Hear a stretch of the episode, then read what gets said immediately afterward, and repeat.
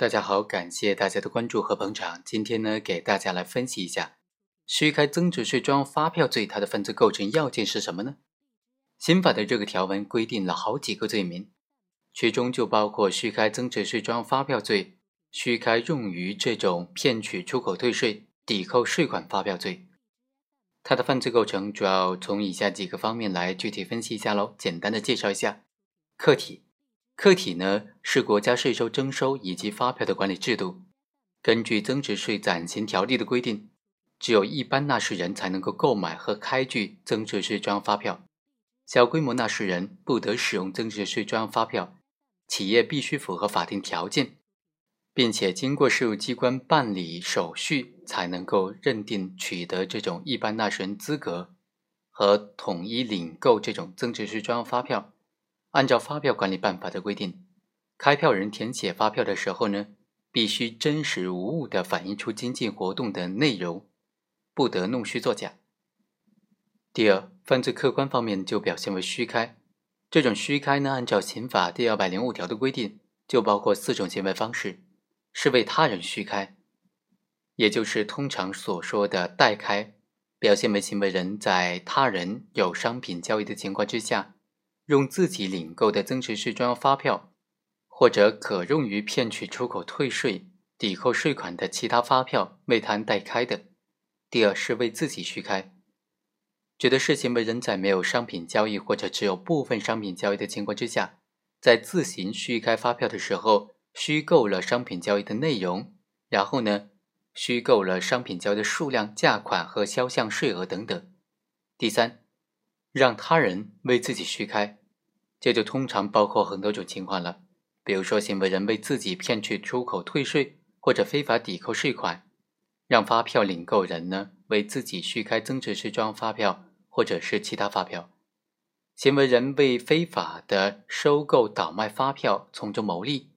也或者为他人骗取出口退税、抵扣税款提供非法的凭证，而让发票的领购人为自己虚开增值税专用发票或者其他发票。也有可能是这种情形：行为人在没有商品交易或者只有部分商品交易的情况之下，让发票领购人为自己虚开增值税专用发票或者其他发票。第四种情形呢，是介绍他人虚开，行为人介绍开票人和售票人之间进行接洽，自己充当中介而获得非法利益，或者行为人指使开票人将发票开给指定的人，自己从中牟利。这种情况实际上就是充分的撮合需要专用发票的人和能够提供专用发票的人，双方成交，而这个中间人呢，在里面穿针引线获得非法利益。这四种犯罪形式，行为人只要实施的其中一种，就可以构成这个犯罪了。这种犯罪它属于行为犯，也就是说，行为人只要实施的虚构增值税专用发票，用于骗取出口退税、抵扣税款发票的行为。就可以构成犯罪的既遂了，而不需要以实际的造成偷税、骗税等等后果为必要的要件。这和偷税罪、骗取出口退税罪是有所不同的。另外，这个犯罪呢，它既包括真的发票虚开，也包括伪造发票来虚开。比如说，犯罪分子伪造增值税专用发票，然后呢又被他虚开，这就应当认定为